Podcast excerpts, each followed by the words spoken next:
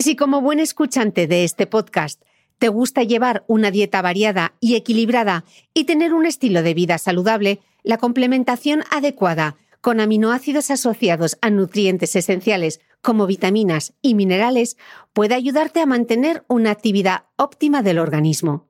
Los aminoácidos son moléculas esenciales para la vida, ya que constituyen la base de todas las proteínas y tienen un papel clave en los procesos biológicos de nuestro cuerpo. Por ejemplo, el colágeno y la elastina de la piel son ricos en prolina y glicina, y la queratina de nuestro cabello y uñas es rica en cisteína y metionina. Nuestro mecenas del mes, los laboratorios NHCO Nutrition, están especializados en investigación y desarrollo de complementos alimenticios basados en aminoácidos. Cada una de sus fórmulas está desarrollada específicamente para cubrir, suplementar y satisfacer una necesidad concreta del organismo. Yo he empezado ya a probarlas.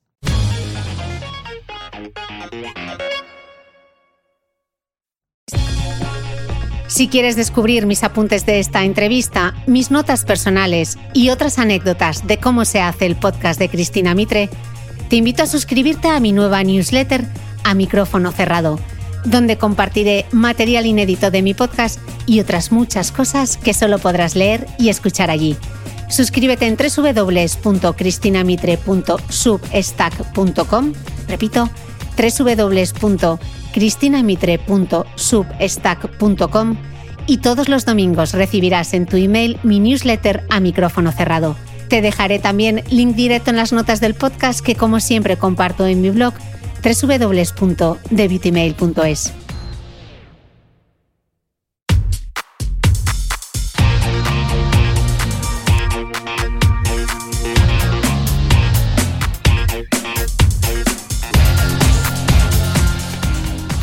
Hola, soy Cristina Mitre, periodista y autora del blog de Beauty Mail Bienvenido a este nuevo episodio de mi podcast, un espacio semanal en el que entrevisto a grandes expertos de la salud y el bienestar para que aprendamos juntos a vivir mejor.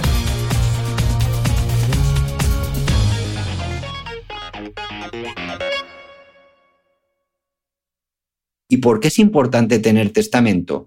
Pues para hacer un traje a medida, como digo yo. Yo sobre todo soy sastre, ¿no? Hago trajes a medidas para evitar que después de cuando se abra la sucesión, cuando se abra el testamento, como es la expresión coloquial que se dice, abrir el testamento, que realmente es repartir los bienes, pues que haya unas normas lo más claras posibles dictadas por el testador, por aquella persona que, que nos hace ese regalo que es la herencia, ¿no?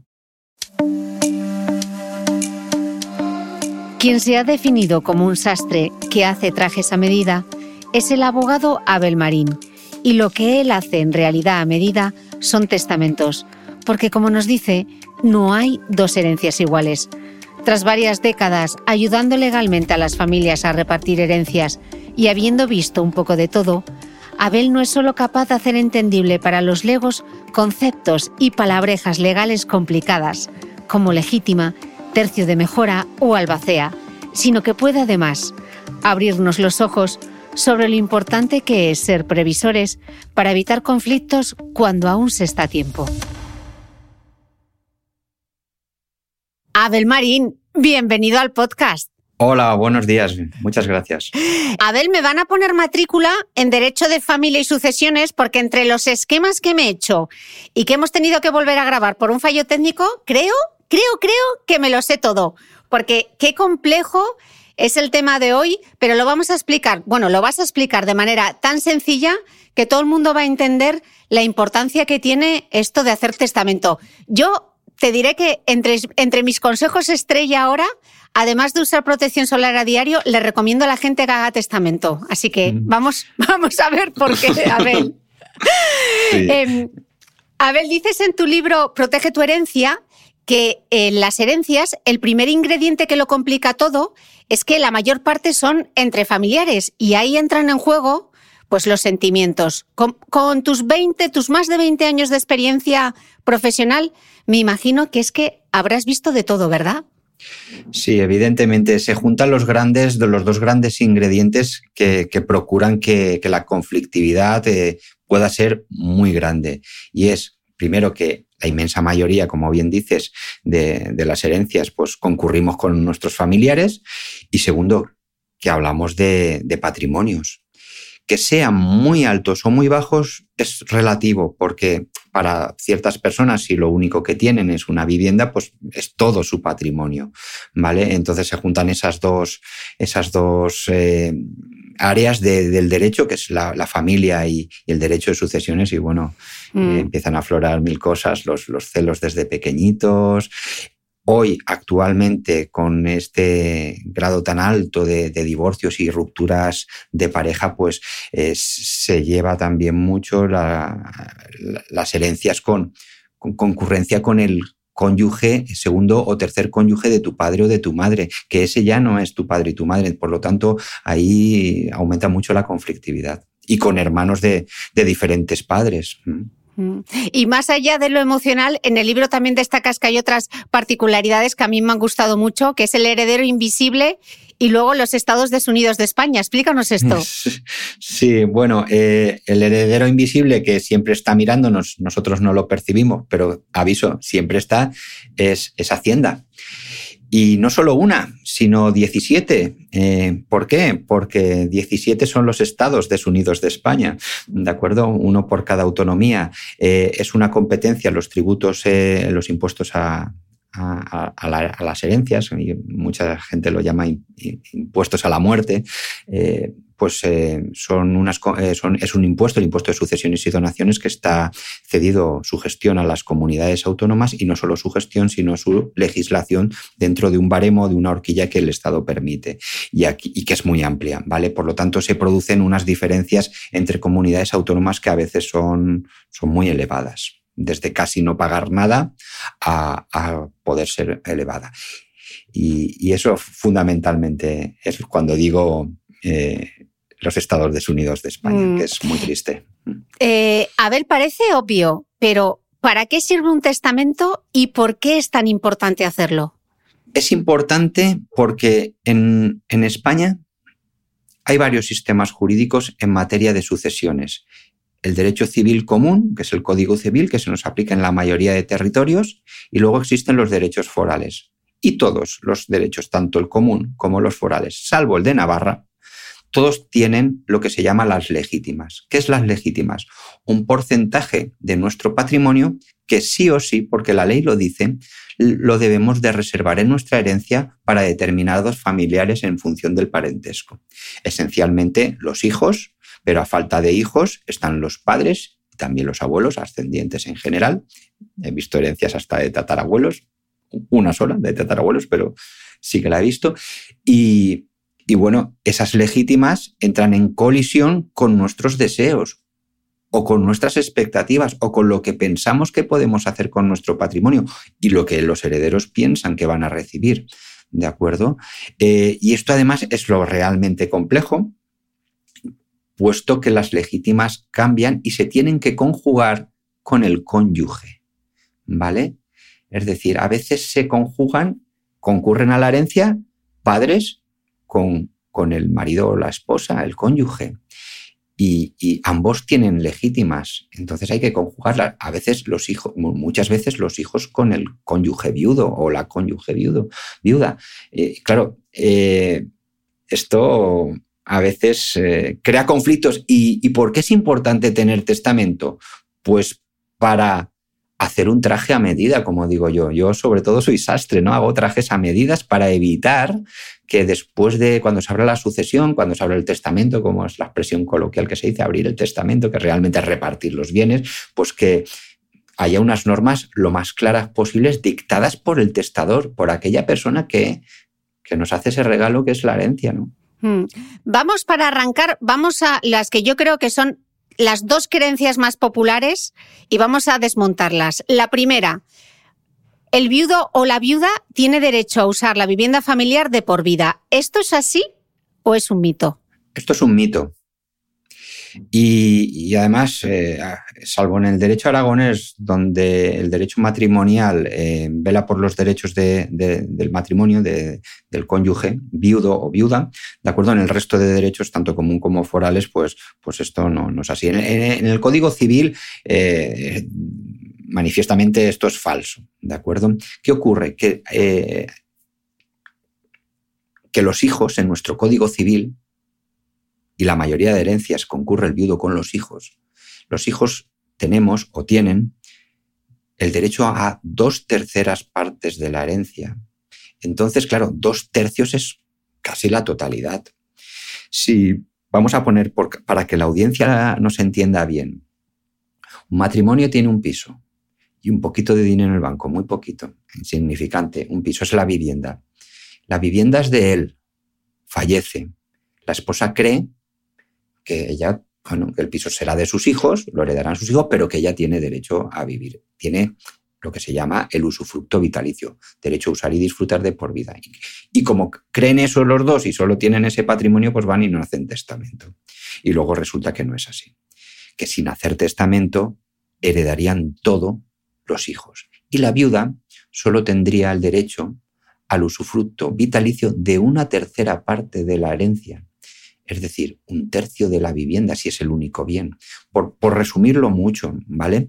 Si la relación es buena entre hijos y la madre, la viuda o el viudo, pues no pasa nada, porque muchos hijos pues, renuncian a favor de la madre y no pasa nada. Pero a veces las relaciones están muy deterioradas entre padres e hijos. A veces también las terceras personas influyen. Y muchas veces, muchas veces los hijos, aun queriendo muchísimo a su madre, les están acorralados por deudas y acreedores que saben que en el momento que vayan a recibir la herencia, pues se les va a embargar ¿eh? esa mitad de piso. Entonces ponen en riesgo el domicilio de su madre. ¿De mm, acuerdo? Mm. Por eso es muy importante hacer testamento. Pero ojo, incluso haciendo testamento, el usufructo que se le da a la viuda representa una carga. Es decir, si aún, vamos a poner un caso donde se vea claramente. Un señor eh, se, divorcia, ¿de acuerdo? Y, se y vuelve a contraer matrimonio con otra mujer una mujer 20 años más joven. Caso no inusual, ¿eh? bastante usual. Eh, esta señora, su esposa, no es la madre de sus hijos y él nombra a sus hijos herederos, pero lega a su esposa, su segunda esposa, el usufructo de esa única vivienda. Claro, la segunda esposa y los hijos, al llevarse tantos años con su segunda esposa, 20 años, casi tiene la misma edad que sus hijos. Se pueden llevar cuatro o cinco años. Entonces, si esa viuda recibe en usufructo de por vida el derecho a usar esa vivienda, los hijos, de facto, no pueden usar el único bien que heredan de su padre. Nunca, porque a lo mejor incluso fallecen antes que la usufructuaria, que es la, la viuda de su padre. ¿De acuerdo? Y esto eh, choca frontalmente con el derecho a recibir dos terceras partes. Entonces, eh, se impugna ese usufructo por ser lesivo, por vulnerar la, legítima de los hijos y, tendrá que reducirse y se montan unos follones enormes. Total. Por lo tanto, por lo tanto estas cosas no se pueden eh, evitar lo que la ley marca, los mínimos, pero sí que se puede hacer determinadas eh, acciones para eh, garantizar lo que realmente el testador quiere. Y, muchas cosas se, pueden y deben hacer en vida. Mm, luego vamos a ir detallándolas. Otra de las creencias populares, Abel, ¿es cierto que no existe eso del testamento entre esposos del uno para el otro y luego para los hijos? Sí, salvo en el derecho aragones, como hemos dicho, por, su derecho especial foral que es muy largo de explicar y no, no procede, eh, pero es cierto, no existe eh, eso que se comenta, el, testamento de uno para otro es lo que históricamente llamábamos eh, testamento mancomunado, ¿vale? Que en un mm. único testamento ya digo, en Aragón sí que es muy bonito y se puede hacer, ¿vale? Pero en, en, un único testamento, pues el uno para el otro. Pero eso no existe, ¿de acuerdo? Lo que se hace es una cosa parecida la, gente sale de notaría pensando que ha firmado eso. Y cuando te, lo, pues te digo que la gente sale es que el 100% de la gente sale pensando de, que han firmado un testamento del uno para el otro. Y lo que realmente hacen es firmar dos testamentos porque cada testamento es personal y según la ley personalísimo, es una de las cosas más secretas que hay, ¿no? Más protegidas. Pues pues lo que firman es que lego a mi esposa o lego a mi esposo el usufructo vitalicio de todos mis bienes. Y con eso, es decir, usar y disfrutar, salen tranquilos. Y bueno, es lo máximo que permite la ley, pero recordemos lo que acabo de decir hace unos minutos. Eso, si hay otros legitimarios, por ejemplo, hijos, nietos, ojo, eh, nietos, eh, a falta de hijos, pues, pues ese usufructo será, excederá de la legítima que tienen los hijos. Mm. Vamos a explicarlo para que quede claro. Entonces, ¿quién hereda según el Código Civil? ¿En qué orden? Vale. Si no hay testamento, si hay testamento, lo que el testador diga. Como si quieres dárselo a Médicos Sin Frontera o a Greenpeace, ¿vale? Otra cosa es que tengas que respetar las legítimas. Pero si no hay testamento, en este orden, hijos y descendientes, es decir, hijos, nietos, bisnietos, a falta de estos ascendientes, padres, abuelos, y a falta de descendientes y ascendientes el cónyuge. Pero en todos los casos, tanto si hay ascendientes como descendientes, el cónyuge, el marido o la esposa, conservan una legítima, ¿vale? Pero no son herederos, tendrán un derecho de legítima, pero en el orden a heredar es descendientes, hijos, hijos y nietos, ascendientes a falta de, descendientes, padres, abuelos, y a falta de, todos ellos, el cónyuge vivo.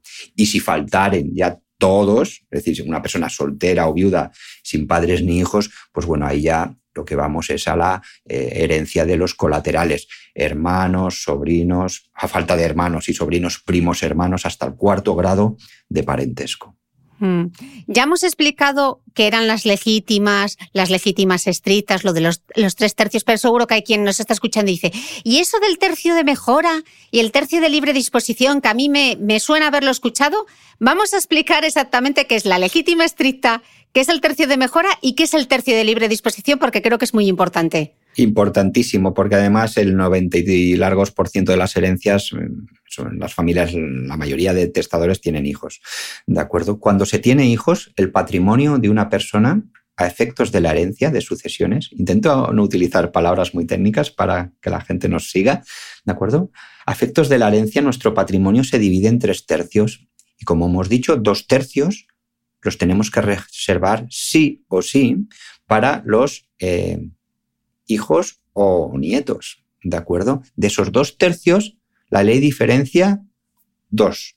El primer tercio es lo que llamamos legítima estricta, que ese tercio inevitablemente, salvo causas de desheredación, que luego imagino que hablaremos, ¿de acuerdo? Ese tercio, la legítima estricta, debe de dividirse y repartirse de forma igualitaria entre tantos hijos como tengamos, o a falta de hijos, nietos de esos hijos que faltaron con anterioridad. Por ejemplo, si una persona tiene dos hijos, la legítima estricta de cada uno de los hijos es un tercio dividido entre dos, una sexta parte.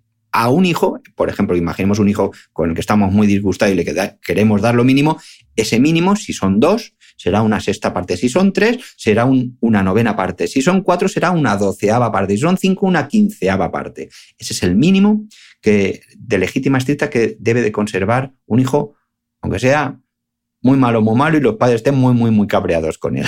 ¿Vale?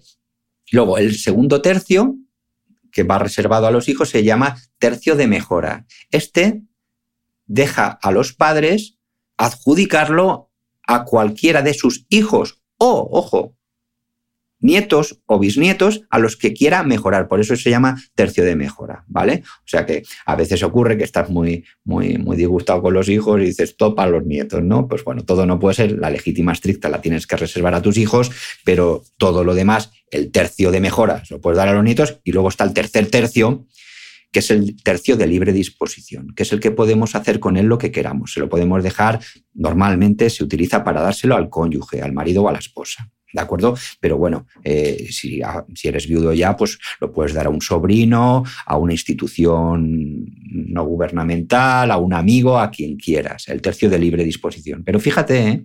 que dos terceras partes cuando hay hijos no, no somos libres.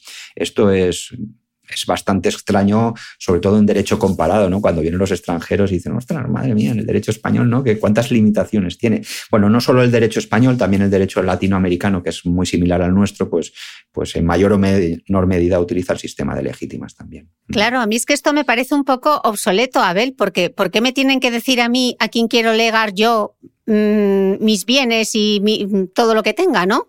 Pues sí, y no. Yo creo que se debería flexibilizar un poquito, que se debería adaptar, pero tiene sus razones históricas y vamos a poner algún ejemplo. ¿no?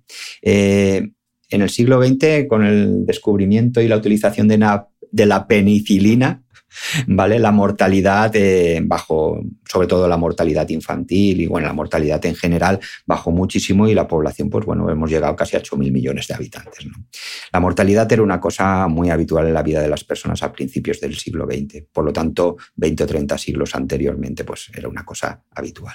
Era muy habitual eh, las mujeres que fallecían en el parto, ¿de acuerdo? y era muy habitual también fallecimiento en general. La esperanza de vida era pequeña, por lo tanto, eh, las sucesiones eran mucho más normales. ¿Qué ocurre? Que, para proteger a esos hijos, ¿de acuerdo? Fallece el marido, fallece la, mujer y, se vuelven a desposar, entre otras cosas porque en la antigüedad y no tan antiguo, eh, la única forma social para, para, no ser invisible y para, para, tener vida civil, pues era constante el matrimonio. Es decir, hoy en día ya no, no tanto, pero, pero entonces, hasta hace cuatro días como aquel que dice, sí. Entonces, ¿qué pasa? Que muchas veces... Eh, la persona que, que han viudado y tiene hijos del primer matrimonio, eh, se, se, volvía a casar y volvía a tener hijos con la segunda esposa con el segundo marido y lo que hacían era despatrimonializar a los hijos del primer, vamos a ver, dejarles sin nada. Ese es el origen de las legítimas o el fundamento, evitar, evitar eh, pues, pues que salgan perjudicados eh, los más desprotegidos, que son los menores, los niños. Otra cosa es que la, legítima pudiera, desde mi punto de vista, eh, modularse cuando ya eres mayor de edad. Es decir, de niños te tienen que proteger, pero si ya tienes 30 años y no haces caso a tus padres, pues oye, pues, me parece también muy injusto que tengas que reservar dos terceras mm, partes. Mm. Me queda claro que a los hijos son las dos terceras partes, pero en el caso de la legítima viudal, ¿cómo se calcula? ¿Con o sin testamento? Es que esto, es difícil, ¿eh? Es, sí, es difícil. Lo, que hay que tener claro es que eh, la, legítima vamos a encontrarnos eh, del viudo dos escenarios. Si hay hijos, la legítima es el tercio, el usufructo de un del tercio de mejora. Pero, ¿esto qué significa? Porque, claro, el Código Civil y nuestras leyes sucesorias son bastante antiguas y vienen de sociedades agrarias, donde el usufructo era la forma de garantizarse la supervivencia. Es decir, yo dejo todo a mis hijos, pero bueno, la cosecha que la recoja mi mujer. Que, pueda vivir, que pueda seguir mm, utilizando y ordeñando el ganado, recogiendo los frutos y cosechando el trigo, ¿no? El grano. Eh, bueno, todo esto parece muy antiguo. Entonces, el usufructo estaba pensado así, pero hoy en día se materializa de la siguiente forma, se conmuta, se transforma, en un inmueble es fácil de entender. ¿Por qué? Porque, bueno, que te den el usufructo de una vivienda está claro, lo usas y hasta que te den el usufructo de un local comercial no pasa nada, lo, usas en el negocio o lo alquilas y recibes los frutos civiles. Pero ¿y el dinero? Si recibes 100.000 euros en usufructo, pero si, si hoy en día no dan intereses los bancos, ¿qué, qué usufructo voy a sacar de 100.000 euros? Y sobre todo, eh, los hijos que reciben la nuda propiedad, ¿vale? Porque cuando eh, a una propiedad le quitas el usufructo, lo que queda es la nuda propiedad. En latín, propiedad desnuda, es decir, la titularidad sin ningún efecto. Entonces, los dos quedan un poquito diciendo, bueno, no hemos recibido nada de nadie, el dinero sigue estando en el banco y aquí nadie ni lo disfruta ni lo puedes poseer. Entonces, existe la conmutación. El Código Civil no establece cómo se conmuta, pero nuestras leyes fiscales y la jurisprudencia ha ido conformando una forma que es comúnmente aceptada por todos. Y es el, usufructo se valora en función de la edad que tenemos. No es lo mismo darle el usufructo a un niño de 10 años, a un chaval de 20, a uno de 30 o a un señor de 90 años, ¿vale? Varía desde el 80% hasta la edad de 20 años y después se va reduciendo un 1% conforme vamos avanzando en edad hasta la edad de 79 años. Pero para que los oyentes se entiendan bien. Al final es una fórmula muy, muy, muy fácil y es restarle nuestra edad al número 89. Si tengo 69 años, me quedo viuda y me dan el usufructo, 89 menos 69, 20. El 20% vale el usufructo de una persona de 69 años. ¿Y por qué 89? ¿Por qué 89? es como la cuenta la vieja, tú pones el 89.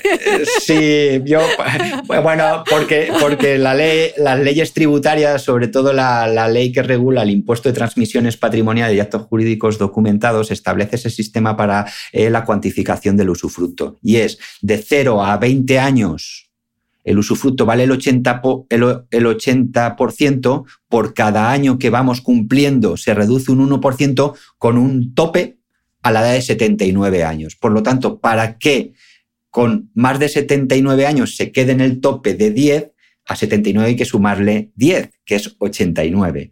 89 menos 79, 10. y ahí se queda. Da igual tener 80, 79 eh, años, 80, 90 o 103. Se queda ya en un 10%. Por eso es 89, que es 79, que es el tope, más 10 años. Ok. No sé si, es que no sé si me. es que son cositas, eh, curiosidades de la ley. Eh, es súper complejo, la verdad. O sea, pero como vamos a hacer sumarios y resúmenes, que nadie, que nadie se preocupe y si no, tenemos tu libro que nos lo explicas todo fenomenal. Claro, estamos hablando de, las parejas con hijos. ¿Y qué pasa si no hay hijos? ¿Quién hereda? El gran problema. Si no hay testamento, los padres. Y eso la gente es otro de los mitos que la gente piensa. No, es el marido. No, no, son los padres. ¿Y qué cantidad? Todo. ¿Cómo que todo? Sí, sí, sí, todo. Bueno, todo menos la legítima de la viuda. ¿Y cuál es la legítima de la viuda? Habíamos bueno, en el caso de que no haya hijos, la legítima de la vida, de la vida sube un poquito. Sube a em, el usufructo, pero en vez de, de un tercio, de la mitad. Vamos a poner el mismo ejemplo. Viuda de 69 años, mayor, pero mira por dónde su marido fallece y aún vivía la madre del marido con 95 años. ¿Vale? Ojo, que la heredera es la señora de 95, es la madre. Si, ¿Y cuál es la legítima de la viuda? Pues 69 Menos 80, restado 89, 89 eran 20, eh, habíamos dicho que era el 20%, pero en vez de, un tercio, ojo, de la mitad, de la mitad un, 10%. ¿Cómo? ¿El 90% para la viuda de 95 años?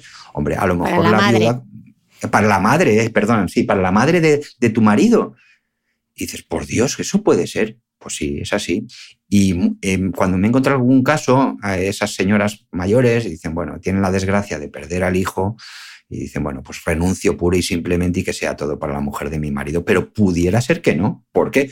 Pues porque no se cambien o porque los otros hermanos de, tu marido, es decir, los hijos de la madre, pues a lo mejor dicen, no, mamá, no renuncies, eh, esto lo recibimos nosotros, mira por tus hijos, el resto de hijos, o mira por tus nietos. Eh, es decir, ojo, hagamos testamento que, es muy barato y soluciona muchos problemas. Mm, cuarenta y pico euros, que yo lo hice en Navidad precisamente por esto, porque leyendo el libro de Abel, yo que no tengo hijos, de repente dije, pero esto cómo es posible? No tenía absolutamente ni idea, Abel, por esto también me decidí a hacer este, este podcast para que la gente eh, sea consciente. Entonces, en las parejas sin hijos que hacen testamento, ¿cómo sería entonces? Bueno, pues eh, sería, eh, lo, bueno, sería lo que quieran, ¿no?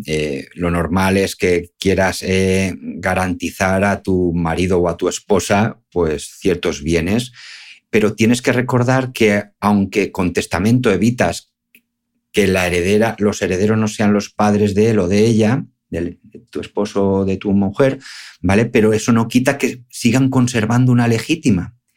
Y mm. la legítima, en caso de que los padres concurran, coincidan con el viudo o la viuda, es un tercio, que no es poca cosa, ¿vale? Vamos a volver al mismo caso, un caso sencillo, ¿de acuerdo?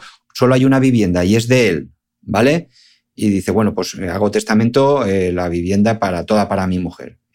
Pero bueno, los padres tienen derecho a un tercio de legítima. Si la vivienda vale 100.000, pues los padres, si no renuncian, tendrán un derecho o bien a un tercio de la vivienda o a que la, o arreglarse para que la, viuda les dé el, el valor de ese tercio, 33.000 euros, ¿no?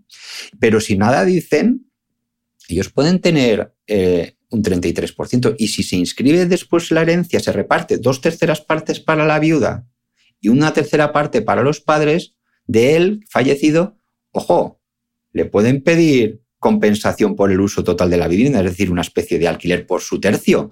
O puede mm. decir, pues lo, pues lo vendemos y si no lo quieres vender, acaba en un procedimiento de extinción de condominio y eso solo tiene un, final, acabar en subasta pública, si te niegas. Por lo tanto, ojo, hagamos un testamento que, como bien dices, por cuarenta y tantos euros. ¿Y aquí te da igual estar en gananciales o en separación de bienes? ¿Cómo afecta todo el tema de las herencias? Bueno, eh, es interesante eso porque la madre del cordero, en caso de, en el código, salvo en el derecho catalán, eh, el régimen de gananciales es el régimen prioritario, ¿no? De preferencia, el que se aplica por defecto, ¿vale? Salvo que hagas capitulaciones matrimoniales.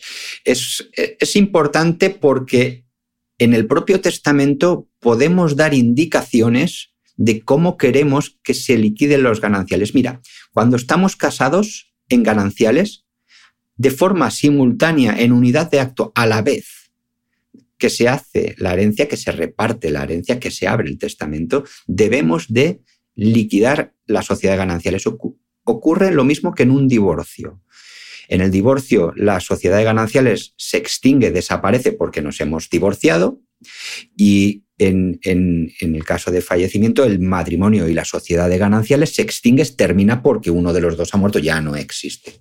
Y claro, eh, vamos a poner otro ejemplo que así la gente se entiende mejor. Significa que si un matrimonio tiene una casa, un apartamento en la playa, ganancial todo, por mitades, son dueños de los dos, y dinero en el banco, significa que la herencia si muere uno es la mitad del piso, la mitad del apartamento y la mitad del dinero en el banco? ¿Sí o no? Sí, si no lo queremos hacerlo de otra forma, ya hay acuerdo, pues sí, bien, pero puede ser que no.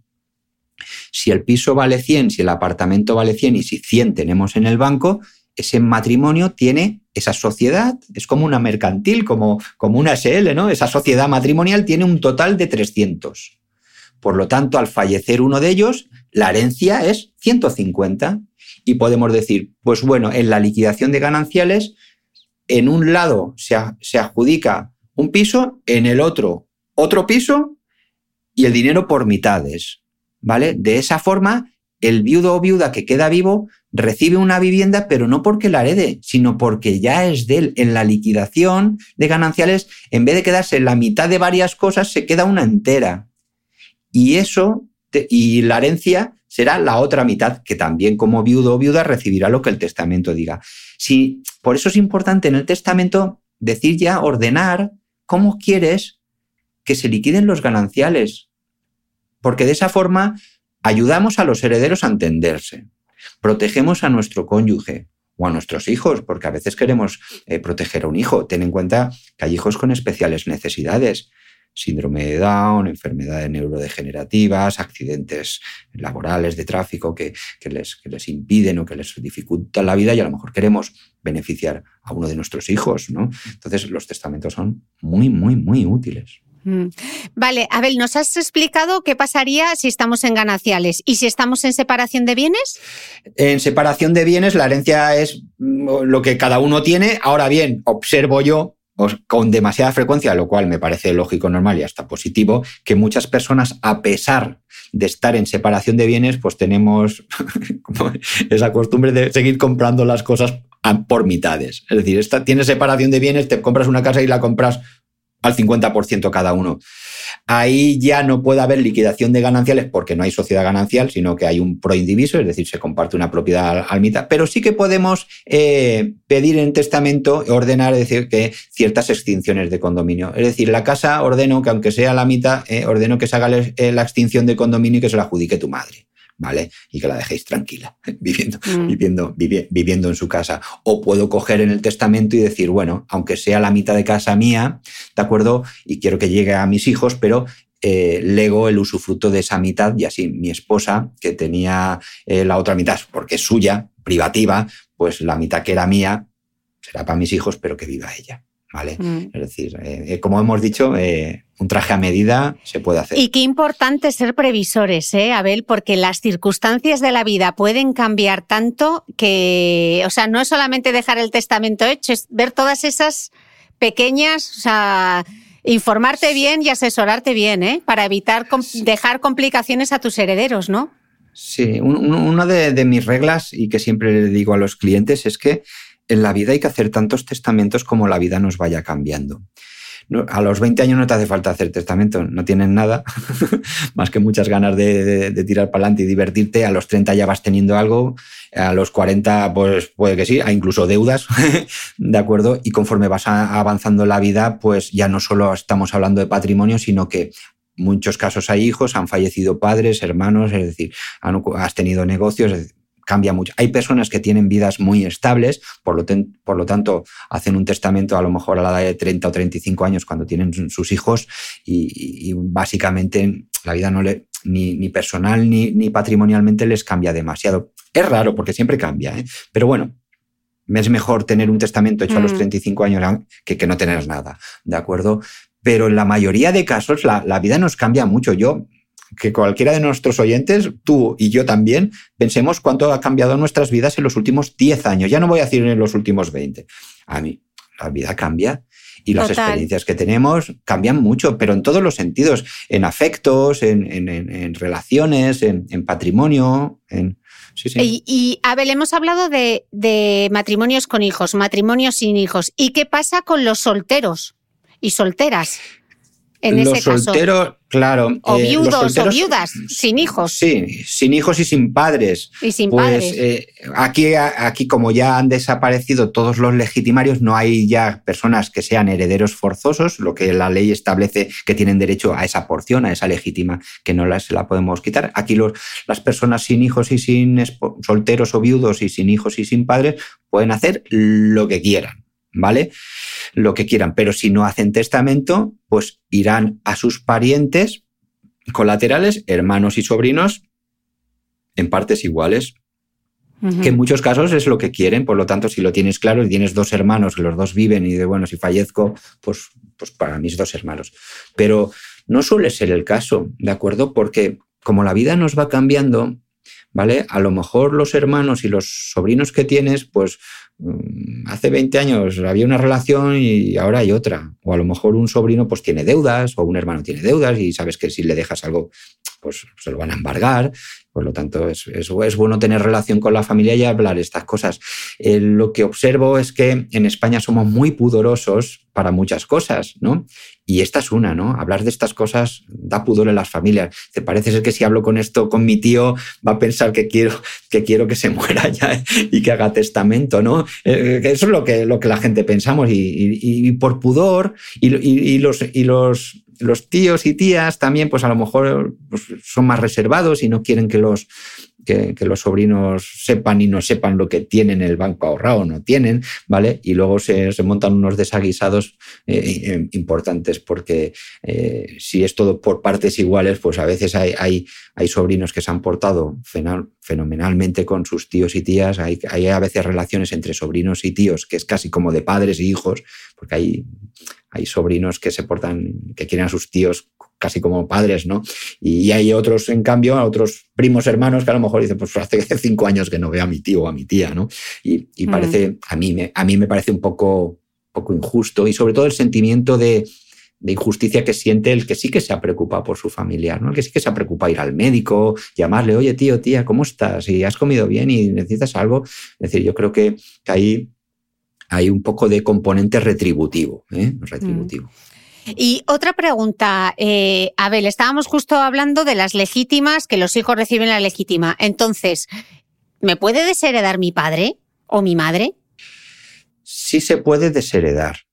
La ley lo permite, pero establece un número clausus de, de, causas muy estrictas. Y no solo lo que la ley establece, sino que nuestra jurisprudencia, nuestro Tribunal Supremo, tiene asentado desde décadas. Es decir, es muy restrictiva. Eh, no vamos a enumerarlos todos, pero voy a hacer un pequeño resumen. No, no vale la, eh, simplemente de desheredar en testamento, es decir, desheredo a mi hijo sin poner ninguna causa, tienes que decir el motivo.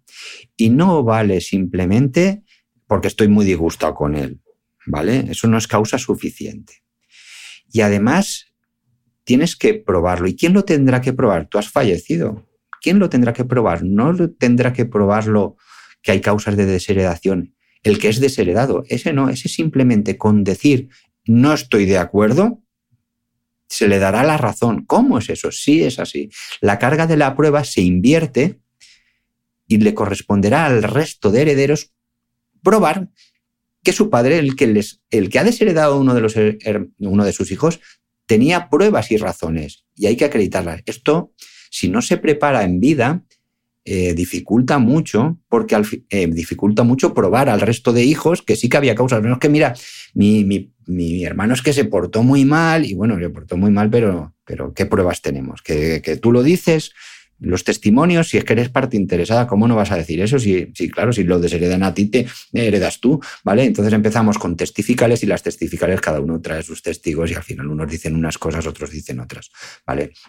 Las causas de desheredación además deben ser graves, como eh, negar el alimento a un padre, agredirle, insultarle, injuriarle, eh, obligarle, coaccionarle a, firmar un testamento a disponer de sus bienes. ¿vale? Sí que es verdad que en el 2015 nuestro Tribunal Supremo amplió y actualizó un poquito la situación y equiparó el maltrato psicológico al daño físico. Y eso abre bastante la puerta, porque la inmensa mayoría de, motivos por las desheredaciones, quitando las deudas, que luego hablaremos de ello, eh, eh, no son tan graves. Es decir, sí que hay hijos, eh, esto se queda en la intimidad de las casas, hay mucho más de lo que desearíamos, pero sí que hay hijos que maltratan a sus padres. Ha habido programas de televisión muy famosos en los que se ha mostrado, ¿no? Sí, pero bueno, eh, muchas veces es simplemente el, desafecto. El desafecto causa mucho daño a los padres. Hay, hay, casos de que, bueno, es que no sé nada de mi hijo desde hace 15 años, o esta misma mañana también. Una hija que hace años que no sabe nada. Ha muerto su padre y ni sabe que se ha muerto su padre y ahora su madre anda buscándola. Eh, la, la pena que tienen esos padres son enormes. Si nada dices, pues bueno, Luego, ¿cómo prueban los otros que hay causa justa de desheredación? En esos casos, pues hombre, ¿cómo se forma la prueba? Pues, pues tendrá que ir esta señora a un psicólogo. Primero tendrá en el testamento que manifestar los motivos exactos y relatar lo mejor posible por, por qué deshereda a ese hijo o a esa hija. Y acudir al médico, si está en tratamiento psiquiátrico, que está tomando antidepresivos desde hace tiempo, pues que, pues que que haya informes, ¿vale? Porque esos informes, tanto psiquiátricos como psicológicos y otras manifestaciones que pudieran hacer otros testigos a los que se lo cuentas, oye, estoy profundamente, me causa mucho daño, esto se lo cuentas a personas, estas personas, y esto sobre todo los informes, y si son informes de la sanidad pública que tienen mucho más valor eh, probatorio en vía judicial, pues mejor. En este podcast hemos hablado a menudo de las vitaminas y los aminoácidos, y sabemos entre otras muchas cosas, que hay nueve aminoácidos esenciales. Este mes, nuestro mecenas son los laboratorios NHCO Nutrition, cuyo nombre está formado justamente por el acrónimo del nitrógeno, hidrógeno, carbono y oxígeno, las moléculas base de los aminoácidos. Estos laboratorios, gran referente en Francia, están especializados en la investigación y desarrollo de complementos alimenticios con fórmulas basadas en aminoácidos, sustancias clave en los procesos biológicos de nuestro organismo. Su equipo científico ha desarrollado una extensa gama de productos que dan respuesta a necesidades nutricionales específicas, gracias a la combinación de aminoácidos con otros micronutrientes como vitaminas, minerales y extractos de plantas. Pregunta en tu farmacia por los complementos alimenticios de los laboratorios NHCO Nutrition y encuentra un producto para tus necesidades. Yo ya lo he hecho.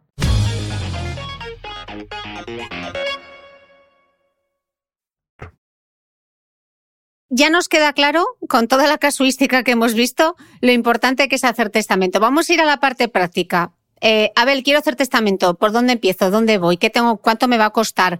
¿Quién lo puede hacer? ¿A qué edad? ¿Qué necesito llevar?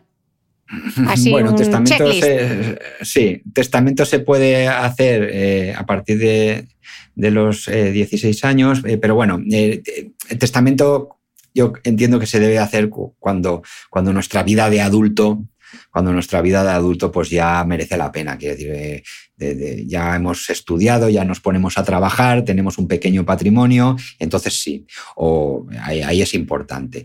¿Cómo se hace el testamento? El testamento se hace de varias formas. Se puede hacer manuscrito, que es el testamento hológrafo, que a pesar de que sea el que más me gusta a mí, eh, eh, es arriesgado porque tiene que, que tener unas formalidades y de no cumplirse, pues al final se anulará. Las formalidades es muy sencillo, ¿no? Eh, pero hay que hacerlas. Es escribir de tu puño y letra en un folio, indicando la fecha y el lugar donde lo estás escribiendo, rubricarlo tú y que te firmen y se identifiquen dos testigos. ¿Vale? Si eso no ocurre, pues ese, ese testamento puede que no cumpla, que no sea válido, que después se tendrá que ratificar, ¿de acuerdo?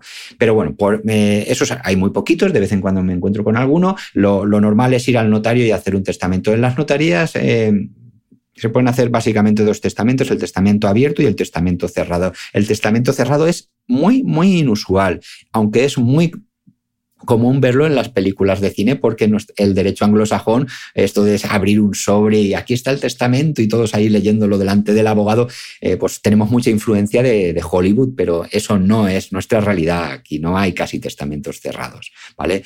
Testamento cerrado es ir al notario con un sobre y decir aquí dentro está mi testamento y consérvelo y cuando, cuando fallezca pues se abrirá. Eso no ocurre.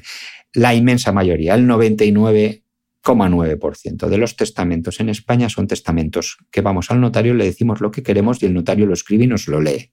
Y es un testamento abierto. Abierto porque, porque se ve, ¿eh? está abierto. ¿Y quién lo, quién lo sabe? Pues te lo está leyendo el, el notario. Y, y, ahí, ¿qué ocurre?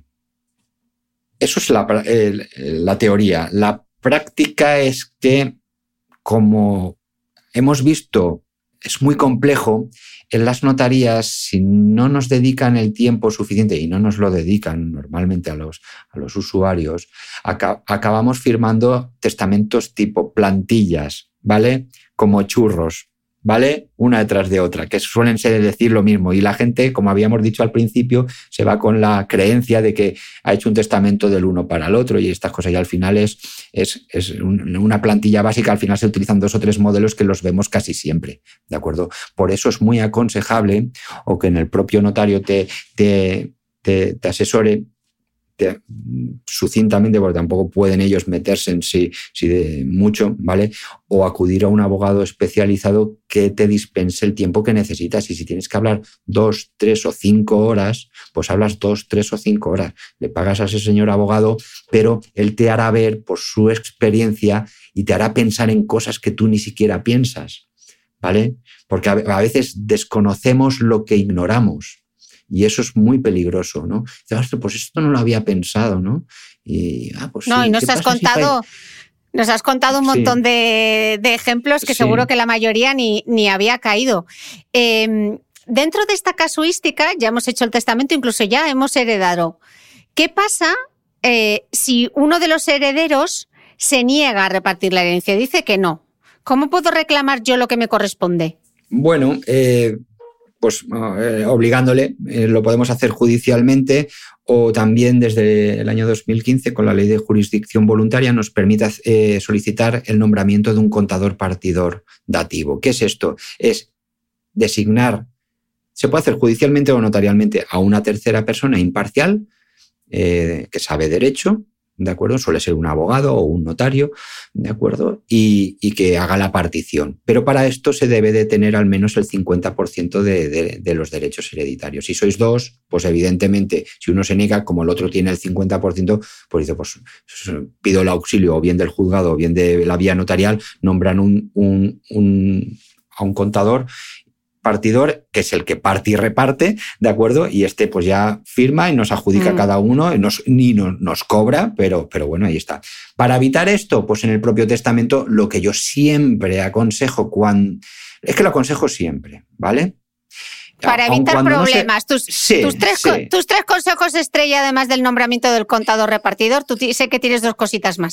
Cuéntanos esas, esas dos consejos estrellas de Abel. Vale. Hay tres consejos, tres, tres medidas que si en el testamento las prevemos, aunque no creamos que se vayan a utilizar, pero si están ahí, evitaremos el 90 y largos por ciento de los conflictos. El primero es el nombramiento de contador partidor, es decir, hablar con un amigo o una persona de confianza y decir, oye, te voy a nombrar contador partidor en mi herencia, en mi testamento, para que si mis hijos y mi viuda no se ponen de acuerdo, tú lo firmes ante notario con las instrucciones que yo en el mismo testamento diré. ¿Vale? Entregues los legados, pongas la casa a nombre de quien yo diga, reparta el dinero como yo diga. ¿Vale? Vale.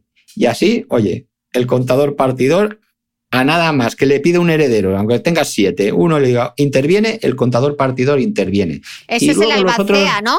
El albacea que se veía en las pelis americanas, ¿no? Sí, es, es una figura similar al albaceas. El albaceas es a veces coincide, muchas veces lo que aconsejo es nombramiento de albaceas y contador partidor que sea la misma persona. El albaceas es el que administra hasta partir y el contador el que reparte.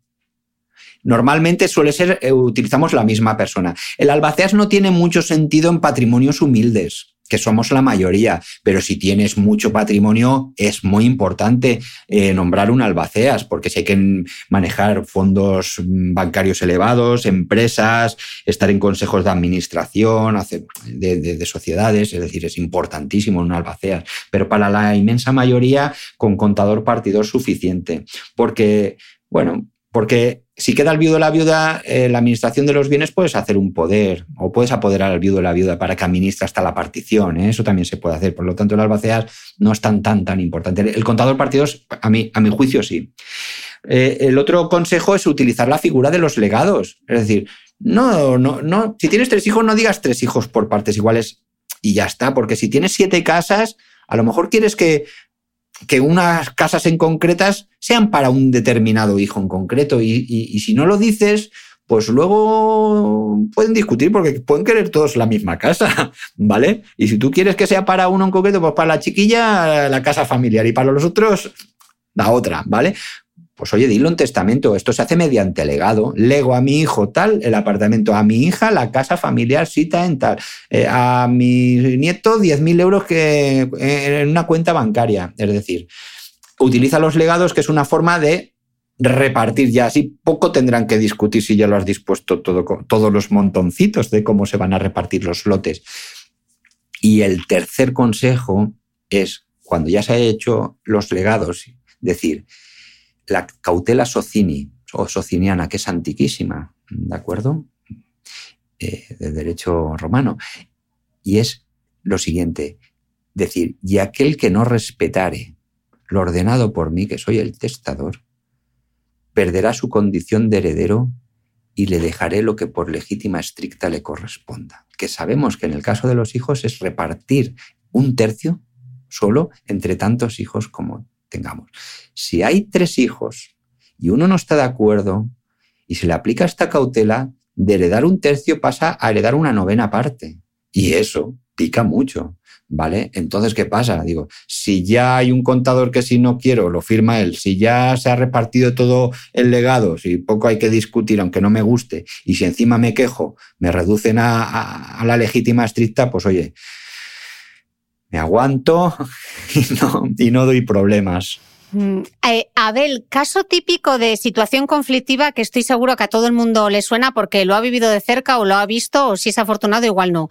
Eh, varios hermanos comparten un inmueble y unos quieren vender y otros dicen que no. qué hacemos? Bueno, esto vale para esto. Muchas veces eh, se, nos hace la, ayer mismo esta misma consulta. Digo, pero bueno, ya está partida la herencia, sí, sí, ya está repartida. Pero ahora hay un hermano que no quiere, que no quiere vender y además se ha metido en el piso y lo utiliza él solo. Y dice que, que no se va. dices, bueno, esto es irracional. Digo, sí, es muy irracional, pero ocurre todos los días, pero por miles de casos o cientos de miles. Bueno, pues esto al final se convierte en un tema aunque venga de herencia, lo llamamos tema hereditario, porque nos viene de herencia, pero es un tema inmobiliario puro y duro. Y al final, si, tres personas somos dueños de una cosa, no se nos puede obligar a seguir siendo copropietarios de por vida. Entonces lo que hay que hacer es por las buenas, enviar un burofax, oye, esto lo quiero vender, te vendo mi tercera parte o os compro a vosotros vuestras dos terceras partes y si no me hacéis caso o no queréis, pues lo que hacemos es te demando por demanda de división de cosa común y esto, si no se arregla antes, mm. acaba en subasta, en subasta pública y entonces eh, pierden todos. Claro, Abel, pero yo creo que hay a muchas personas a quienes les angustia muchísimo pensar en el hecho de demandar a, sus hermanos o a un familiar. ¿Qué, consejo les darías? Eh, ¿Qué consejo les daría? Que cuando esto ocurre es el, preludio, es, un, es una, a mí me duele decir estas cosas, pero es lo, que veo, ¿no? Esto ya es un signo evidente de que no, la relación está quebrada. O sea, lo para que no queremos aceptar muchas veces la, quiebra emocional. Y a mí me sabe fatal. Ayer mismo una, una, clienta pues, me llamó y me preguntó y le dije, ¿cuánto tiempo llevas? Es el mismo caso. Tres hermanos nos ha metido en el chalet y dice que no le da la gana de salir. Y además ha, hecho unas obras, ha tirado no sé qué abajo, es decir, que hace lo que le da la gana y las otras dos, pues aguantar. Digo, ¿cuánto tiempo llevas soportando esto? Dice, dos años. Pues eh, sinceramente me pareció poco, porque hay gente que aguanta esto 15 y 20 años. ¿eh?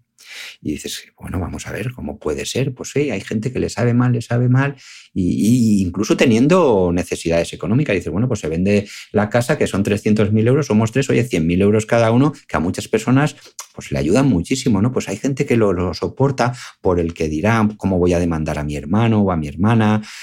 y mis sobrinos, ya, pero vamos a ver si cuando esas cosas se producen ya no quedáis nunca, ya no hay comidas de Navidad, no hay celebración de cumpleaños, ya es que solo os veis en, en, los funerales, como aquel que dice, ya no hay relación cuando se.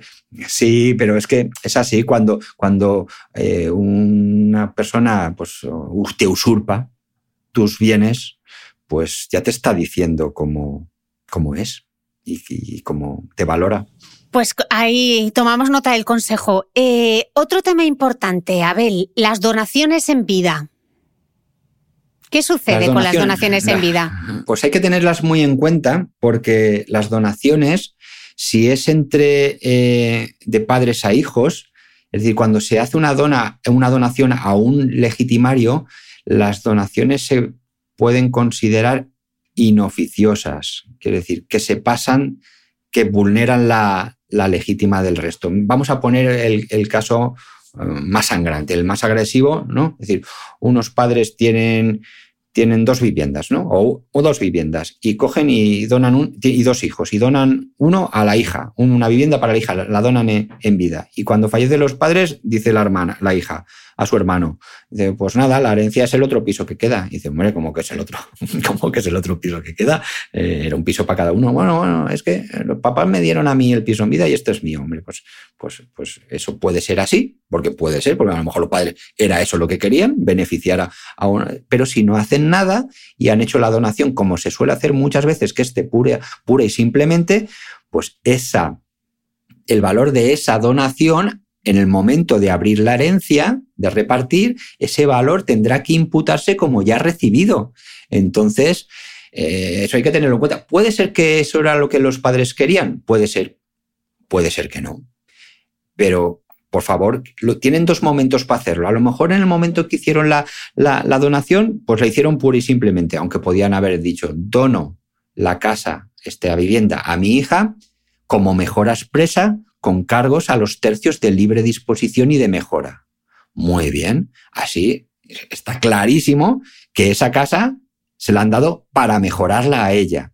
Pero si nada dicen, luego el hermano le podrá eh, pedir eso. Mm. Y si no lo hicieron en la donación porque no lo sabían cómo hacerlo, pues no les dijeron nada, siempre tienen el testamento para decirlo.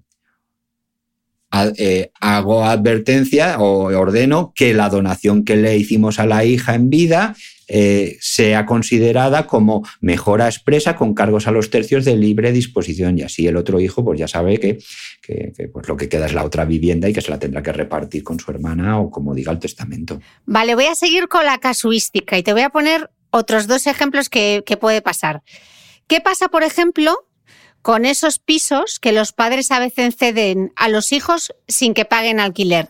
¿Se puede considerar una donación continuada a ese hijo que han beneficiado? No, no, no se pueden. y además es un tema de mucho conflicto porque dicen, bueno, mi hermano ha estado toda la vida sin pagar alquiler en el piso de, mis padres, un piso que tenían, y nosotros dos, otros dos hermanos o hermanas, hemos pagado nuestros alquileres o nuestras hipotecas. ¡Jo, qué morro, ¿no? Y pues sí, eh, pues enlazándolo con la pregunta anterior, eso es una mera liberalidad, no es una donación continuada. Le han permitido estar ahí lo que se llama en precario. Podían habérselo consentido a los tres y haber vivido los tres hermanos ahí mientras son solteros o incluso con parejas, vete tú a saber, no lo hicieron. Eh, los derechos eh, que, adquirirán los, los, hermanos en cobrar el equivalente a, una, a un alquiler será en el momento que ellos sean dueños por herencia de ese piso y lo exijan, porque ni siquiera podrán pedir compensación. Eh, hasta que no sean dueños.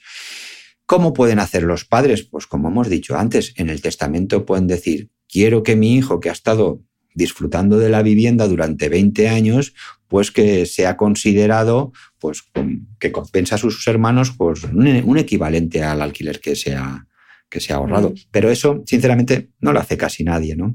Y, y, como no lo hacen, pues lo que produce luego es, pues, envidias, pugnas, problemas problemas. Claro, pero imagínate que se da el caso también de no, el, eh, es que mis padres le donaron un piso en 1987 que tenía un valor, pero es que ahora estamos en 2022 y ese piso eh, se ha revalorizado. Entonces. Claro. Claro, pues, pues habrá que hacer, pues habrá que hacer una, habrá que aportar una, una prueba pericial, una tasación eh, que, nos, que nos designe qué valor tendría eso hoy. Y ahí, bueno, es, doctores tiene la iglesia, ¿no? Las tasaciones son complicadas, ¿no? Mm. Pero bueno, hay, hay, hay, técnicas de tasación de arquitectos que las saben hacer muy bien y técnicas actuariales de economía que tienen en cuenta eh, el IPC y los datos estadísticos y, bueno, eh, con una horquilla de, de error se suelen aproximar bastante. Abel, me he olvidado de hacerte una pregunta antes respecto a las herencias. Eh, claro, nos quedan súper claras las, las legítimas de los hijos, pero ¿qué pasa si los hijos son menores? ¿Cuándo llegan a heredar? Y la madre, imagínate que, que la madre o el padre falleció cuando ellos tenían 10 años, o la madre o el padre sigue vivo. ¿Cómo heredarán en un futuro? Bueno, vamos a ver, eh, los, las herencias, eh, los herederos heredan aunque tengan, bueno, con que estar vivos suficiente. Es decir, tienes un bebé de un año, eh, el heredero es el bebé del año. Eh, tiene derecho a heredar en ese momento. ¿Quién firmará por él? Por él, pues el, progenitor que quede vivo, su padre o su madre, porque tiene la patria potestad. Pero esto para tranquilidad de, la audiencia, que sepamos que está muy vigilado por los, por los juzgados, ¿vale? una aceptación de herencia y un reparto de herencia cuando hay menores eh, necesita ser aprobado judicialmente. Y en los casos en los que hay conflicto de intereses, que es este caso que has comentado, cuando eh, fallece vamos, yo siempre me cargo a los maridos, ¿no? Más que a las mujeres, hay mucho. Hay, hay, hay, el 90% de viudas y un 10% de, de, viudos, ¿no? Pero si, si fallece el, el, esposo y ya deja un chiquillo de 5 años o unos chiquillos o chiquillas de 5 años, pues firmará la madre. Pero claro, la madre a la vez en el testamento o la ley ya le, estable, le da una legítima. Por lo tanto, todos serán herederos, los hijos y la viuda. Entonces puede haber conflicto de intereses, de hecho lo hay, ¿vale? En ese caso además hay que nombrar una figura que se llama defensor judicial, que es un tercero que vela, vigila, que puede ser un familiar, un amigo, ¿vale? Aprobado por el juzgado, que vigila que ese reparto se ha hecho de forma justa, que no haya lesión a esos menores, que son unos niños, no, no, no, van a, de hecho no van a firmar nada, va a firmar su madre por, e, por ellos, ¿no? Eh, hombre, normalmente las madres y los padres miran por sus hijos y sobre todo cuando son tan pequeños, pero de todo hay de todo hay. Mm. Bueno, puede pasar también que los hijos no sean de, esa mujer o de ese cónyuge y sean hijos de otros matrimonios. Bueno, es que la Exacto, sí, sí, pueden, pueden ser niños huérfanos de, su primer, de su madre biológica y mm. que eso ocurre también, ¿no? Y luego fallece el padre y esos niños pues dicen, bueno, es que eh, pues, bueno, eh, los, los, cuida su segunda esposa, que además los ha medio, o sea, los ha criado inclusive, ¿no? Porque muchas veces eh, eso de la, biología es muy importante, pero no es lo único. A veces hay relaciones eh, tan estrechas y de amor sin, sin parentesco consanguíneo, ¿no? Y, pero bueno, eh, no, la, experiencia es que hay conflictos y por eso la ley establece que se requiere aprobación judicial de, ese reparto y en el caso de que hay conflictos el nombramiento del defensor judicial o mm. defensora judicial. Abel, estamos hablando siempre cuando la herencia es en positivo, pero ¿qué pasa cuando lo que heredo son deudas? ¿Es aconsejable renunciar a la herencia si sé que lo que voy a heredar son las deudas de la persona que ha fallecido? Cuando sabemos de forma que es manifiestamente notorio, es decir, que se ve, que lo tenemos clarísimo, que las deudas son muy superiores al patrimonio que vamos a recibir, evidentemente lo mejor es renunciar y cuanto antes, mejor. Y no solo renunciar, sino no ocurrírsenos disponer de dinero de las cuentas alegremente. Porque hay personas que cogen el dinero de las cuentas y luego dicen, bueno, yo es que he renunciado. Luego se va y se hace la renuncia ante notario. Pero esa disposición, hacer tuyo ese dinero de las cuentas significa una aceptación tácita. Otra cosa es no disponer, no hacer, si tú coges ese dinero y te lo transfieres a tu cuenta, oye, blanco y en botella, te lo has quedado. Por lo tanto, ya has aceptado, ya has hecho un acto que, significa aceptar la herencia, es una aceptación tácita. Otra cosa es que digas, bueno, mi padre tenía 10.000 euros o mi madre tenía 10.000 euros en la cuenta, se deben gastos de comunidad, pues lo que hago es una transferencia a la comunidad y por lo menos los vecinos que cobren, ¿vale? Eso no es un acto de disposición, es un acto de administración. ¿Vale? Eso no significaría una aceptación tácita de la herencia, ¿vale? ¿Y qué tenemos que hacer? A veces ocurre, a veces sabemos que las deudas son muy altas, entonces se tiene clarísimo y ya se sabe, muchos antes de fallecer tu padre o tu madre ya sabes que va a ser un desastre y renuncias. Pero hay muchos casos en los que hay dudas. ¿Qué hay que hacer? Hay que hacer comprobaciones y son muy sencillas. Tenemos que ir a Banco de España acreditando que somos herederos y solicitar informe CIRBE, informe del Centro de Información de, Riesgo de Banco de España. Ahí nos dirán eh, nuestro padre o madre, el fallecido, con quién tenía deudas directas o indirectas. ¿Qué son las indirectas? Avales. Ojo, muy importante, los avales se heredan, ¿de acuerdo? Y, no solo nos dirá qué deudas había, sino en qué situación están, si están al corriente, si están pagando, oye, pues tenía el préstamo, la hipoteca, el préstamo del coche que se está pagando, o, fallidas, ¿eh? o incluso en vía judicial. Ojo, que las deudas serán con bancos, pero muchas veces, muchísimas veces, la mayoría de las veces, ya incluso cuando firmamos los, préstamos, nuestra deuda queda titulizada. ¿Qué es esto? Esto significa que, el banco vende nuestra deuda a un fondo de inversión. Entonces dejamos, cuando las deudas se venden a fondos de inversión, sobre todo cuando ya están en quiebra, han fallido, cuando ya se han impagado, pues ya no aparece en el Banco de España esa información, porque el banco que te prestó, por ejemplo el BBVA o Santander, ya no es dueño de ese préstamo. Y entonces ya no aparece. ¿Qué tendremos que hacer? Pues habrá que habrá que acudir a los juzgados del domicilio donde el, fallecido vivía, que es ahí donde le notificarían las, demandas y comprobar que, si tiene algún procedimiento judicial en marcha, ya sea bancario o de otra índole.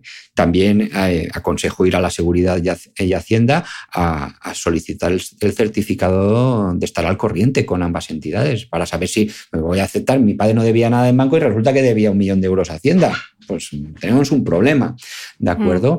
Y, haciendo esas cosas ya el 99% de los riesgos ya los tenemos controlados y ya valoramos si, si, hay mucho más deuda, pues ya renunciamos y si, no, pues, pues podemos hacer muchas cosas, aceptar e ir asumiendo las deudas o, adelantarnos y llamar a los, acreedores para que se vayan cobrando con la herencia. Y si no hacen mucho caso o tenemos dudas, ¿vale? Lo aconsejable es aceptar a beneficio de inventario. ¿Qué significa aceptar a beneficio de inventario? Significa acepto la herencia, asumo las deudas, pero al aceptar a beneficio de inventario tengo el tope que solo responderé hasta el límite de lo recibido. Es decir, si heredo 100 y las deudas son de 200, después me entero que salen deudas nuevas y, es mucho más, pues solo responderé hasta, hasta 100. ¿Y qué pasaría, Abel, si el que tiene deudas es el que hereda? ¿Van a ir mis acreedores a buscar mi herencia? Vale, vamos a ver. Si tienes deudas, tu obligación es aceptar la herencia y, pagar a tus acreedores. Eso es lo honrado, honesto, moral y lo legal. No hacerlo significa esquivar a los acreedores, engañar a los acreedores. Y eso puede ser constitutivo del delito de alzamiento de bienes, ¿vale? Que en la mayoría de casos pues, se, se archiva y se queda luego en un tema civil, pero que sepamos que, los acreedores, ¿vale? Sobre todo cuando hay abogados buenos detrás, pues suelen, suelen, suelen detectarlo, ¿no? O hay riesgo de que se detecte. Eh, pero claro, eh, estas cosas, dices, es muy bonito hacerlo, ¿no? Pero yo quiero mucho a mi hijo, mi hijo si le dejo el piso en herencia, pues lo va a perder y yo no quiero que mi hijo se quede en la calle. Yo entiendo todas las posturas, ¿no? Pues entonces modifica el testamento 一 y, y, legale, la legítima estricta para que la porción que herede sea menor y por lo tanto menos, menos se le embargue. Y si le quieres procurar eh, techo, pues hay otras figuras jurídicas eh, que se pueden procurar eh, en vida, como por ejemplo el derecho real de habitación, que significa el derecho a habitar, que es inembargable, es uno de nuestros derechos inembargables junto a las pensiones de alimentos y el salario mínimo interprofesional, está súper protegido, por lo tanto hay. ¿No? aquí entrar en este tema podría dar para horas y horas y horas de casuística, ¿no? pero como son muy delicadas y no hay dos casos iguales, nunca. Hay que consultar. No, eh, aquí es mejor consultar con, un abogado bastante especializado, ¿vale? Que, vea todos los escenarios, porque a veces se hacen por ahí remiendos, chapuzas y parches que, no, acaban bien.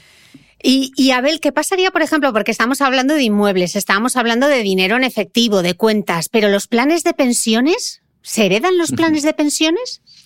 Hay, aquí una disfunción jurídica que hay dos, productos de ahorro que son, por un lado, los planes de pensiones y por otro, las rentas vitalicias, que, que son seguros de ahorro combinados con, o sea, seguros combinados con productos de ahorro, comúnmente se conocen como rentas vitalicias, que, que se invierten. Por ejemplo, los planes de pensiones no son herencia, y dices, vaya, si es el patrimonio, se deben de pagar a quien conste como beneficiario en la, el propio contrato de plan de pensiones. Y ahí designaste que, que, que es tu viuda o tu hijo, pues, pues eh, la gestora al fallecer, si no lo ha cobrado el fallecido al jubilarse, pues eh, tendrá la obligación y de, pagar a, quien dice de beneficiario. Y curioso, no tributa por el impuesto de sucesiones, tributa por el impuesto de la renta, por el IRPF. ¿Por qué? Porque el, pensionista, el ahorrador, el que suscribió el contrato de, de plan de pensiones, se iba deduciendo anualmente en su renta. Por lo tanto, como la, el beneficio fiscal era en renta, cuando se dispone se tiene que arreglar eso, se tiene que compensar, se tiene que liquidar con el mismo impuesto del cual se benefició.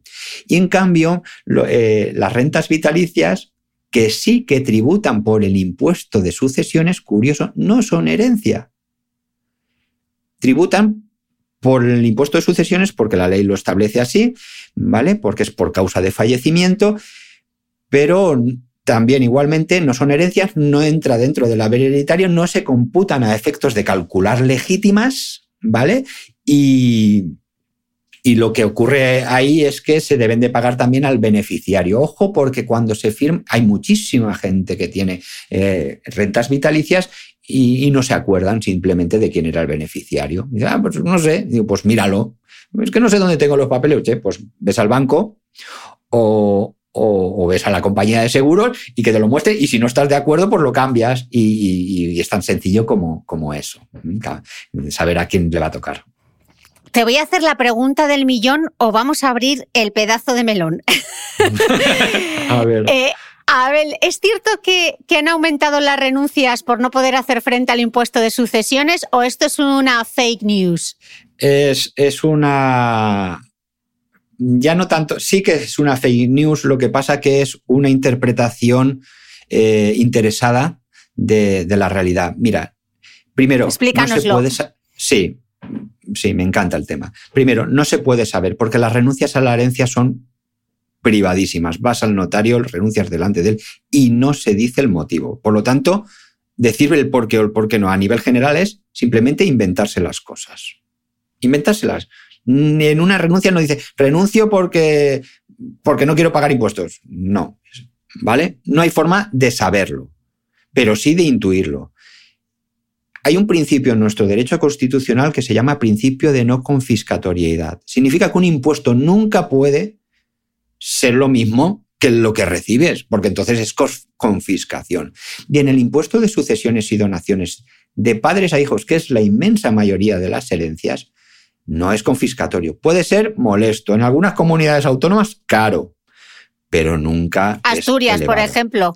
En Asturias, por ejemplo, es una de las más caras, ¿vale? Hay mucho sesgo ideológico según el signo político eh, más progresista o más conservador. En las comunidades autónomas, pues se encarece o se, o se, se abarata. Pero ninguno lo elimina, ¿eh? También hay que decirlo, Cristina, ¿eh? Que aquí todos mm. dicen, pero de eliminarlo, eliminarlo, nunca se elimina. Explícanos cómo funciona el impuesto de sucesiones y donaciones de padres a hijos. ¿Es un porcentaje fijo? No, no es un porcentaje fijo y ojalá fuera algo así como el IVA, que se pagara un porcentaje y así todo el mundo lo, tendría claro, pero no, desgraciadamente es un impuesto de estructura y naturaleza y composición muy parecida al impuesto de la renta, ¿vale? El impuesto de la renta eh, pagamos todos los años lo que todos nuestros ingresos por el trabajo, por dividendos, por alquileres, por, ganancias que tengamos por cosas que hemos vendido, de todo lo que hemos ganado en un ejercicio del 1 de enero al 31 de diciembre. Pues las herencias es un impuesto similar, pero que pagamos solo una vez por todo lo que heredamos, recibimos por herencia. Y también se aplican una escala de gravamen que empieza desde el 7,65 hasta el 34%. ¿De acuerdo? Más del 34 de padres a hijos no puede ser, ¿vale? Y es a partir de 781.000 euros en la mayoría de, comunidades autónomas. Por lo tanto, ya sabemos que como máximo como máximo una herencia de millones de euros, más de una tercera parte no se va a pagar, que es muchísimo. A mí me parece muchísimo. A mí me parece muchísimo que te cobren por una cosa de tu padre y de tu madre, ¿vale? Pero bueno, nunca nadie con dos dedos de frente, Cristina, y creo que coincidirás conmigo, si tiene que recibir 100, no va a renunciar porque le toca pagar 30. Hmm. No, se, no se sostiene, no se sostiene, ¿vale? Eh, el impuesto de sucesiones, quitando de padres a hijos o de hijos a padres, sí que es carísimo y pudiera pudiera dejar en el límite ahí de ser motivo para alguna renuncia cuando no es de padres a hijos, cuando es heredas de entre colaterales o entre personas sin vínculo. Mira, el otro día me preguntaron, me hicieron una consulta y era de la típica tía que no es tía, ¿vale? Todos tenemos eh, conocidos, ¿no? La tía que no es tía, pero que bueno, que, que, es soltera, sin hijos, pero que siempre ha estado en todas las celebraciones, que la llamamos tía o tío, y bueno, pues esta va a dejar en herencia un patrimonio importante, pues oye, en esos casos es carísimo, y de tíos a sobrinos es carísimo. Ahí sí que conviene hacer una planificación fiscal y previa y sobre todo si la herencia va a componerse de inmuebles, ojo, que como recibas un inmueble de 300.000 euros y no haya efectivo, igual tienes un problema para pagar el impuesto, ¿vale? Cosa que no suele ser entre padres e hijos. Por lo tanto, las renuncias a herencias por carácter fiscal en general no es cierto, de padres a hijos, ya te digo, es absurdo, y entre colaterales y otros familiares de, mayor, de más lejano parentesco pudiera ser riesgoso, pudiera tener mm. cierto riesgo. ¿Hay que declararlo en la declaración de la renta, en el IRPF? ¿O no? No, hay un, no, hay eh, un, principio que se llama el de no doble imposición, que un hecho imponible no se puede, no podemos pagar dos impuestos por lo mismo, ¿vale? O pagas renta o pagas, o pagas impuestos sucesiones. Aquí, salvo la disfunción que hemos dicho, que, los planes de pensiones, si lo reciben los, los, los herederos post-mortem porque el, el, pensionista no lo cobró en vida, ahí sí que se tributa por, por renta, pero no se tributa por el otro impuesto, por el impuesto de sucesiones. Hmm. Pero aquí yo creo que hay que tener ojo con una cosa, ¿no? Porque puede que en el impuesto de sucesiones no tenga que pagar mucho cuando se evalúen los bienes, etcétera, pero cuando yo vaya a vender eso que he heredado, si es un piso, por ejemplo, ahí ojo, ¿no?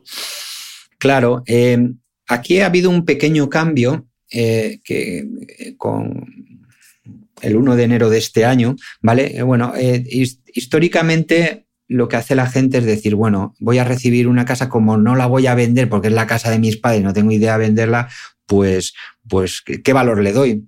Cuando tenemos que vender algo, el valor está claro, el que nos van a pagar, por, por comprárnosla. Lo tengo claro, nos dan 100, pues lo valoro por 100. Pero en herencia, pues normalmente lo que se hacía, pues, pues lo que diga la ley. La ley no decía nada, la ley simplemente dice que debemos valorar las cosas por lo que valen realmente. Bueno, pues anchas Castilla.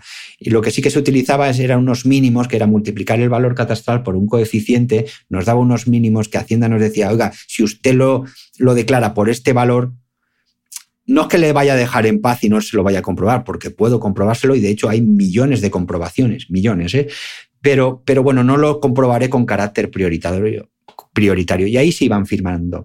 ¿Vale? ¿Qué pasa? Que si yo le declaraba, como no tenía intención de vender mi casa que he heredado de mi padre por 100, porque la ley me lo permitía y no me decía nada Hacienda, pero valía 200, ojo, luego cambio de idea a los cuatro o cinco años, resulta que ah, voy a venderla, que ya es que no la uso y la quiero vender, la vendo por 200 y he tenido una ganancia de 100, de 100.000 euros. Y entonces ya por esa ganancia de lo que heredé, al venderlo, sí que tributo por el impuesto de la renta y nos podemos ir actualmente hasta un 26%. Por lo tanto, ojo, el impuesto de sucesiones que estaba tan bonificado de padres a hijos me hubiera costado muy poquito dinero declararlo en su valor real, que eran 200, y por no hacerlo, resulta que después cuando lo vendo me pegan un palo y pago 10 veces más de lo que hubiera pagado por el impuesto de sucesiones. Mm. Tú dices en el libro, eh, Abel, que estamos hablando mucho del impuesto de sucesiones, pero en el libro describes que la verdadera bestia agazapada en las herencias se llama, a ver si lo digo bien, impuesto sobre el incremento del valor de los terrenos de naturaleza urbana, que se conoce como el impuesto a la plusvalía municipal. Explícanoslo. Exacto, es, es, un impuesto y aquí sí que, desde mi punto de vista, y habrá que abrir esa vía, esa vía batalla judicial, contra el Estado. Eh, aquí se produce, un, desde mi punto de vista, es mi opinión, eh, doble imposición, ¿vale? Porque estamos tributando dos veces por lo mismo. Heredamos y, declaramos esos bienes inmuebles urbanos en nuestro, en nuestro impuesto de sucesiones. Pues a la vez, el ayuntamiento nos cobra por heredar ese mismo inmueble que ya ha pagado el impuesto de sucesiones. O sea, hay doble tributación. Oye, si acababas de decir, Abel, que no pueden suceder doble imposición? Pues existe en España y lo aguantamos y no deberíamos, como ciudadanos, no deberíamos. Pues bien, ese impuesto, que es un mm, impuesto que no importaba mucho hasta que los políticos se dieron cuenta de que podían recaudar pingües eh, eh, cantidades como hacen, que representa el 12% de la recaudación fiscal de las administraciones locales, que son los ayuntamientos, pues es un pequeño impuesto que está en la misma ley que es la ley reguladora de las haciendas locales, donde se, se liquida el impuesto de, que pagamos por tener un coche, el impuesto de circulación, el, eh, el impuesto del IBI, la contribución urbana, eh, donde se nos regula, por ejemplo, el impuesto para hacernos una casa, el ICIO, impuesto de construcciones o el vado permanente de, nuestro garaje o, o, lo que se cobran las tasas y precios públicos para bueno, es una macro ley que regula todo lo que pueden cobrar los ayuntamientos. Pues ahí está este pequeño impuesto, que es pocos artículos, que viene de antiguo y que decía, bueno, pues mm, si usted hereda o vende, también es para el caso de, vende, de vender, se multiplica el valor del suelo, nos tenemos que fijar en nuestro recibo de contribución que el valor catastral se compone de dos valores, el suelo y el vuelo, el solar y la construcción, el suelo y la construcción. Pues nos tenemos que fijar en, la, en el valor del suelo. Pues bien, dice esta curiosa ley, este curioso impuesto, cojo el valor del suelo, lo multiplico por los años en los que el fallecido lo ha tenido en su propiedad con un límite de 20 años, curiosidades de la ley, aunque lo hayas tenido 40 años tu padre, pues se, tiene en cuenta solo 20 años, y lo multiplico por un coeficiente y lo que me dé por un tipo de gravamen y ya está, dice, a ver, esto es la explicación. Sí, sí, es que es un poco absurdo. Bueno, ha sido declarado tres veces inconstitucional.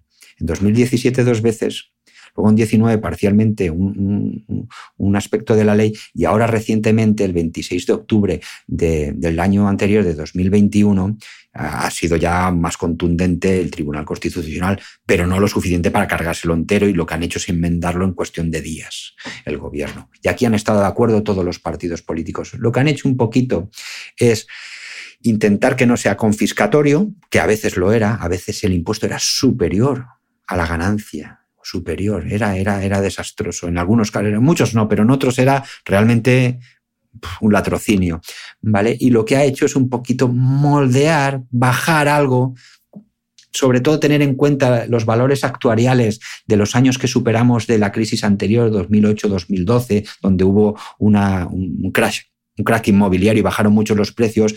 Bueno, a efectos prácticos lo, han bajado un poquito, pero lo han mantenido vivo. Se han burlado desde mi punto de vista eh, del, Tribunal Constitucional. y, aunque lo hayan bajado un poquito, creo que se van a seguir dando situaciones eh, injustas, caras, caras. Sobre todo. Vamos, que no lo, que no lo aceptemos y reclamemos, ¿no? Exacto, que, que, lo, que lo miremos bien. Mira, eh, Cristina, eh, España es un país que ha dejado de la anterior fiebre inmobiliaria millones de metros cuadrados en España de solares sin construir. Vas por cualquier parte de Castilla, Andalucía, Aragón, da igual, y ves farolas en parcelas, en polígonos industriales o en zonas donde debería haber viviendas que no hay nada y no hay nada desde hace 10 años. En eso se sigue pagando el recibo de contribución y la gente sigue aguantando. Pues oja, oiga, cuando lo heredas, encima dice el ayuntamiento que eso se ha revalorizado y que tienes que pagar por el valor. Pero oiga, si allí no hay nada, si está creciendo la broza. Si, si allí no hay nada, si, si es que se han llevado hasta el cobre de las farolas, como ocurre, pues los ayuntamientos siguen cobrándolo. Y da igual que sea mucho o poco, que suele ser mucho. Es que es injusto, es injusto.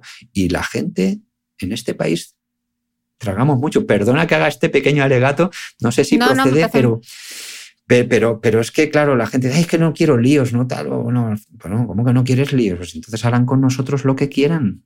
Mm. Esa es mi mm. opinión, ¿eh? Y disculpa por... No, no, no, me parece, me parece súper bien que, que, lo, que lo apuntes, porque seguro que hay mucha gente que lo acepta sin más, sin saber eh, todo lo que hay detrás, ¿no? Y cuáles son, mm. cuáles son sus derechos. Eh, Abel, ¿qué clase de derecho de sucesiones? Yo creo que vamos a sacar todos un 10 y si hay dudas nos leemos el libro porque ha sido genial poder charlar contigo y aprender y lo importante que es, en este caso, informarse, hacer ese testamento y tener todas estas. Claro, las casuísticas son, se multiplican por millones. Muchísimas gracias y bueno, igual tenemos que hacer algún día un directo para resolver dudas. Ajá, un, consultorio, ¿verdad? Un consultorio, el consultorio de Abel. Sí, sí, Abel. Pues, pues muchísimas gracias por, darme la oportunidad de, explicar una cosa que me apasiona y, poder ilustrar a una sociedad que cada vez sea más, más, que tenga más conocimiento, porque creo que la democracia se debe de ejercer con, con ciudadanos informados, preparados porque si no, no somos libres. Esa es mi opinión. Segundo alegato, lo, siento, es que no puedo. Me encanta este último alegato. Muchísimas gracias, Abel. Cuídate mucho. Gracias. Gracias.